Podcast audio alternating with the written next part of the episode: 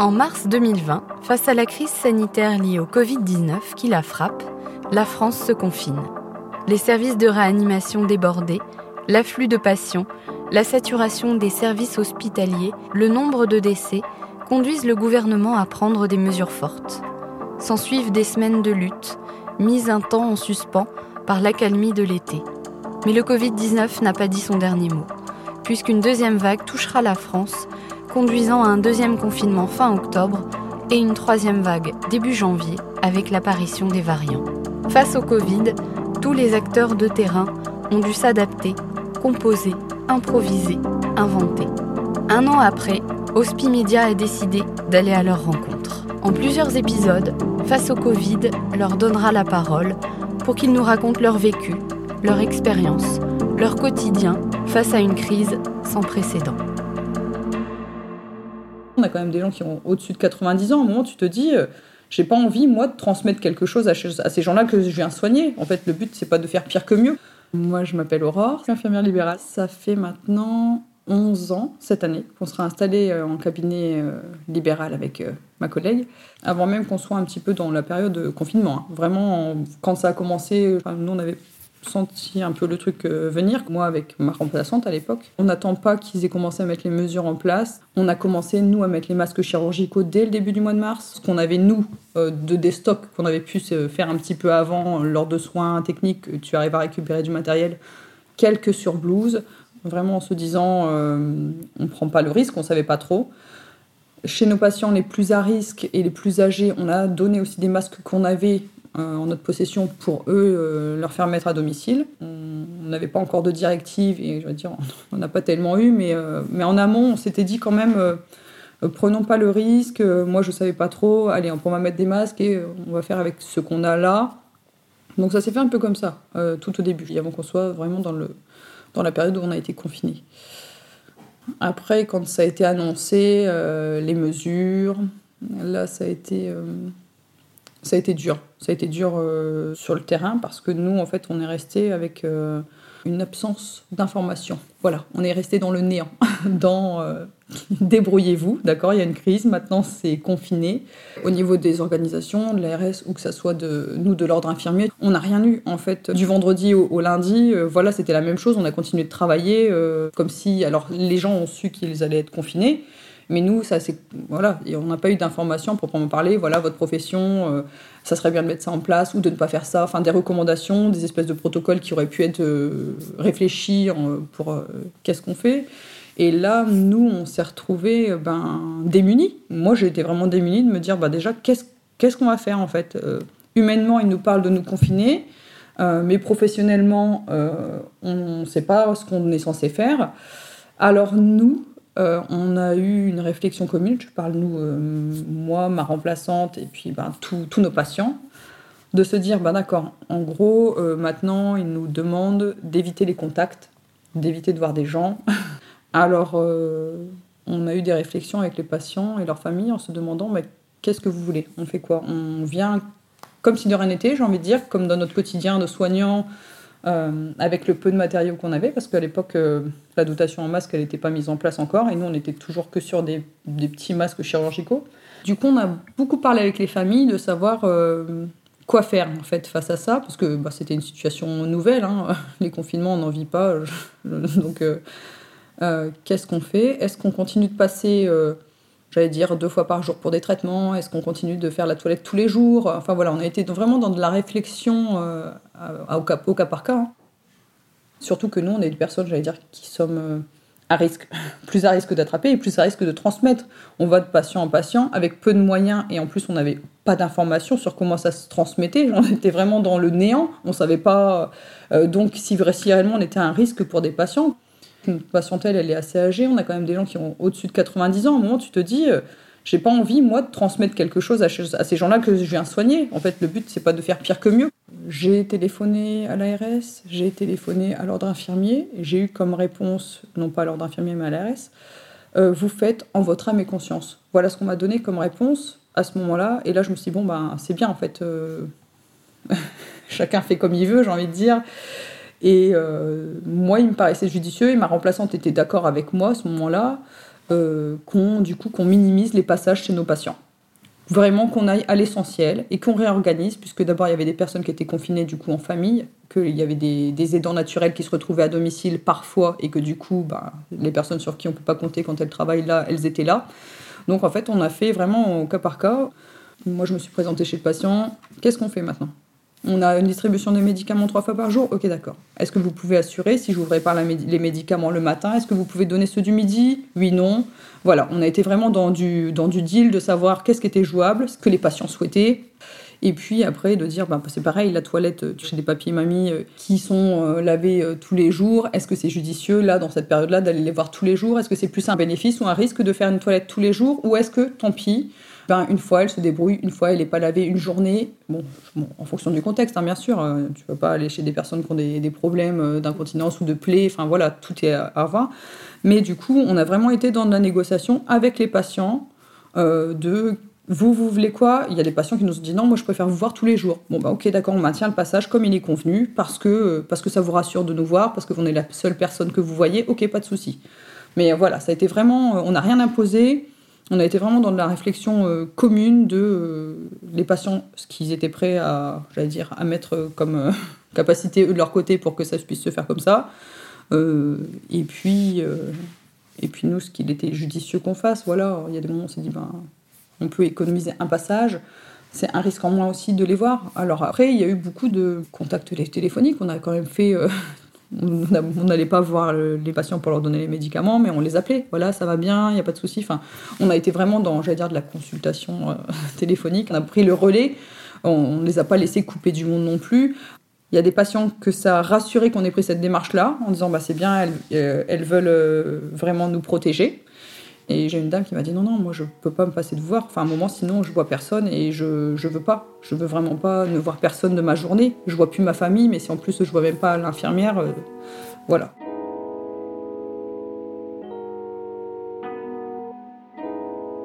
On a été quand même dans la peur, les gens ont eu peur. Et même ont eu peur de nous.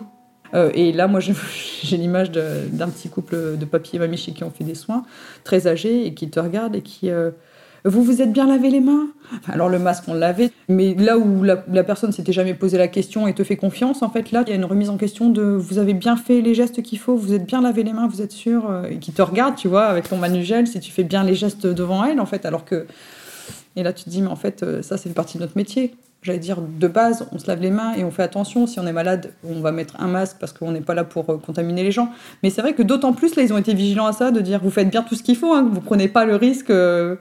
Donc c'était, euh, enfin, là maintenant, ça me fait rire, mais sur le coup, tu te dis, je l'ai toujours fait en fait. Je me lave les mains tout le temps quand j'arrive chez vous. je fais attention de base.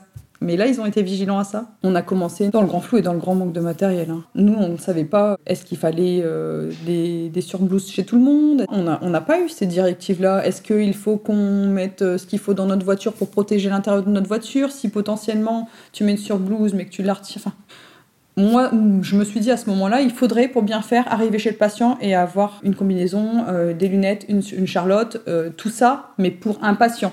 Et techniquement, quand tu fais 50 patients la journée, mais tu peux pas le faire en fait. Le matériel, on n'en avait pas, on n'en a pas eu.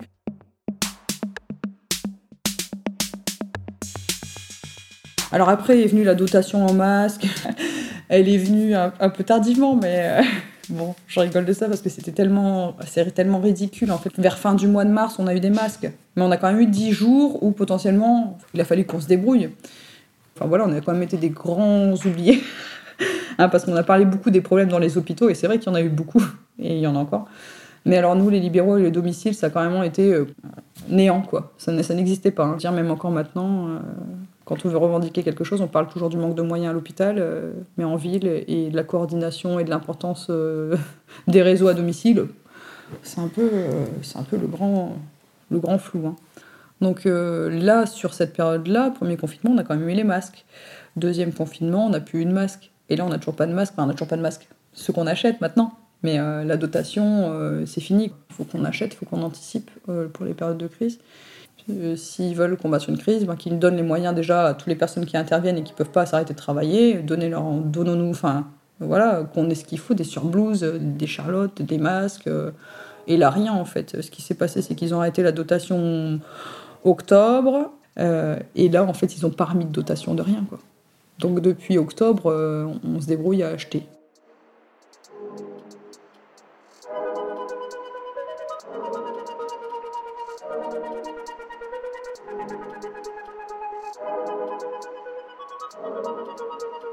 On a manqué de matériel, mais en plus on manquait beaucoup d'informations. On ne savait pas si c'était judicieux, est-ce qu'il fallait mettre des surblouses chez tout le monde. Moi, j'ai fini par me dire, non, on n'avait pas beaucoup de surblouses, on a fini par les mettre que chez les gens qui n'étaient pas bien. Mais du coup, potentiellement, on savait pas si on prenait le risque de contaminer les autres. Mais enfin, à un moment, tu vas à l'essentiel, tu te dis, bon, bah, ceux-là, potentiellement, ils ont des symptômes, parce qu'à ce temps-là, on n'avait pas les tests non plus. On était sur, bon, ils ont de la fièvre, potentiellement, on sait que cette personne-là est positive et qu'il faut qu'on fasse euh, plus attention là. Non, on n'en savait rien, en fait. Donc maintenant, c'est vrai qu'on fait beaucoup de tests, on arrive à savoir si c'est ça ou pas ça, et puis euh, c'est plus facile de cibler, de dire, bon bah voilà, là on prend vraiment toutes les précautions pour ce patient-là parce qu'on sait que c'est ça. Mais c'était pas, c'était pas du tout ça. Hein. On était vraiment dans le, dans le néant. On a été dans le néant.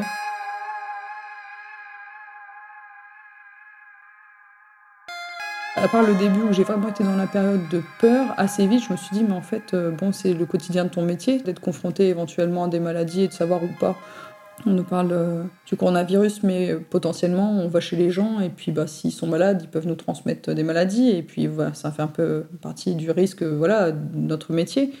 Et jamais je m'étais posé tant la question. Maintenant, c'est vrai qu'on regarde tous les gens avec, bon, potentiellement, ils vont me contaminer, ils vont m'amener quelque chose. Donc moi, je me suis détendue un petit peu avec ça en me disant, bah voilà, hein, ça, fait partie, euh, ça fait partie du métier. Et maintenant, c'est pour ça aussi que je le vis mieux. Pour ma sécurité, il a fallu que je, que je relâche un peu la pression de ça aussi. Mais c'est vrai que du coup, ça m'a permis aussi de redescendre un peu en tension en me disant euh, Mais c'est vrai que l'année dernière, on entendait euh, en gros, t'as le, le, le coronavirus, tu vas mourir. Enfin, il y, y a eu ça qui a été associé. Maintenant, on sait bien que ben, voilà, il y en a qui sont malades et puis, et puis c'est tout. Et puis il y en a qui sont asymptomatiques et puis ça va. Puis il y en a d'autres qui sont vraiment bah, plus sévèrement touchés. Mais sur le coup, l'année dernière, c'était ça. Hein. Je veux pas l'attraper, je vais mourir. Je vais pas aller à l'hôpital parce que je vais mourir. Euh, l'hôpital, ça a pu être vu comme un lieu de soins, mais comme un lieu où potentiellement tu attrapes quelque chose qui te, qui te tue. En fait, les gens, ils se sont, ils se sont vraiment euh, euh, bah, dire, éloigner le plus que possible de l'hôpital. Des gens qui avaient besoin d'être suivis ou quoi. On a encore le cas ce matin, moi, ce matin même. Euh, ma collègue, la remplaçante, elle appelle, elle fait un bilan chez un monsieur. Elle me dit, le médecin voulait le faire hospitaliser, mais au vu du contexte, il préfère le garder chez lui. Alors je dis, c'est bien, le monsieur, en fait, potentiellement, il a vraiment besoin de soins urgents. Et on va le garder à domicile parce qu'il il risque d'attraper la Covid à l'hôpital, mais à un moment, euh, peut-être qu'il va mourir à domicile parce qu'il n'a pas été à l'hôpital, en fait.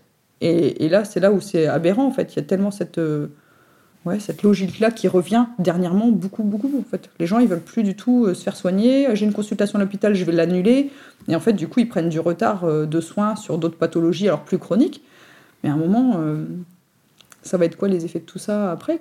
On a eu un, rebond la pleine été parce que du coup, bah, là, il a fallu rattraper un petit peu euh, tout ça. D'habitude, c'est une période un peu calme. Là, on a eu beaucoup de, post-op, on a eu beaucoup de gens qui ont été en consulte, des bilans à faire. On rattrape un petit peu le retard qu'on a accumulé. Et après, là, on est à nouveau dans la phase où, dès qu'on parle un petit peu de pic, où les gens euh, sont vraiment réfractaires. Non, non, non, on va plus à l'hôpital. Et, de même, les hôpitaux qui, repoussent les rendez-vous. Là, j'ai vu euh, chez une dame, là, ce matin, je regardais, elle est suivie pour pour de la néphrologie, les reins qui marchent pas bien, et elle a des consultations avec euh, la dialyse, et pour voir un petit peu euh, l'évolution, et ben là, elle lui a reculé son rendez-vous de deux mois. Donc cette dame-là qui potentiellement devrait passer en dialyse, et ben au final, on va attendre plus longtemps de voir on maintient comme ça et puis on verra plus tard. Je suis pas forcément d'accord avec ça, mais c'est vrai que quand on veut nous faire hospitaliser des gens, euh, ben, ils sont vraiment non, non, non, pas l'hôpital, pas l'hôpital, pas, l'hôpital. On est vraiment plus dans l'hôpital qui soigne, on est dans l'hôpital qui contamine. C'est difficile.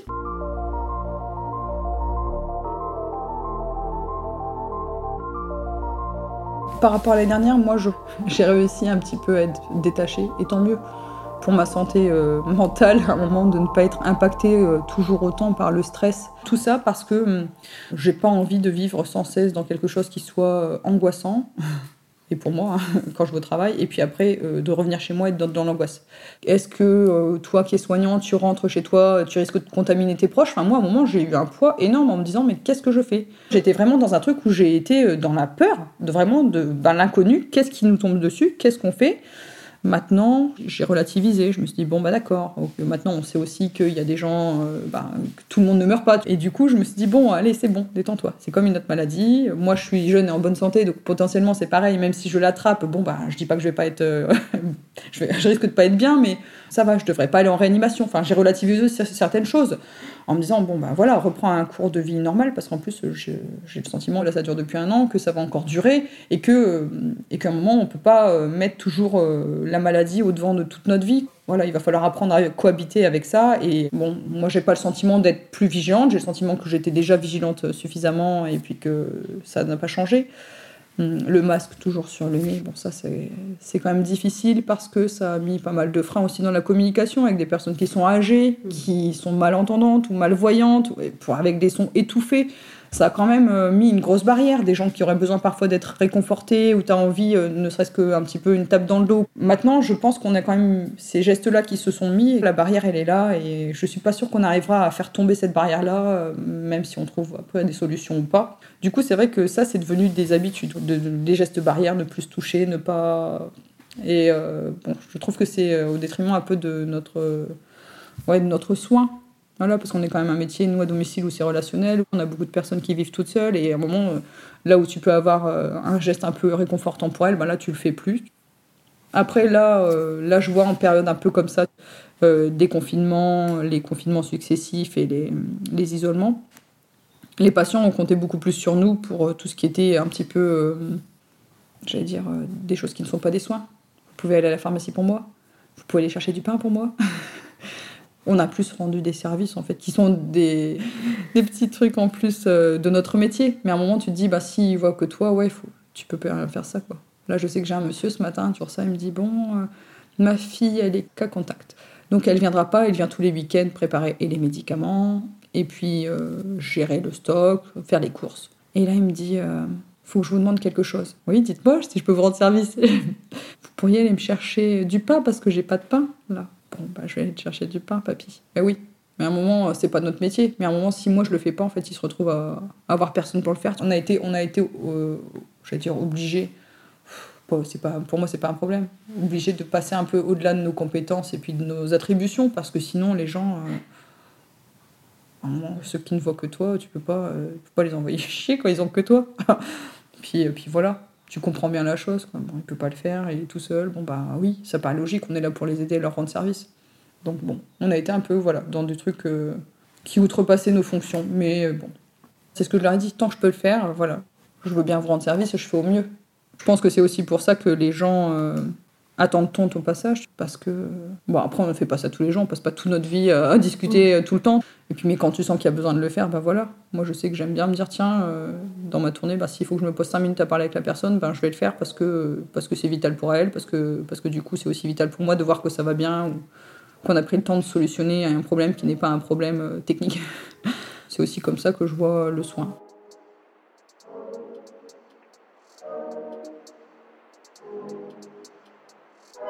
Nous espérons que ce deuxième épisode de Face au Covid vous a plu. Dans le prochain épisode, nous entendrons Laurence, médecin coordonnateur en EHPAD.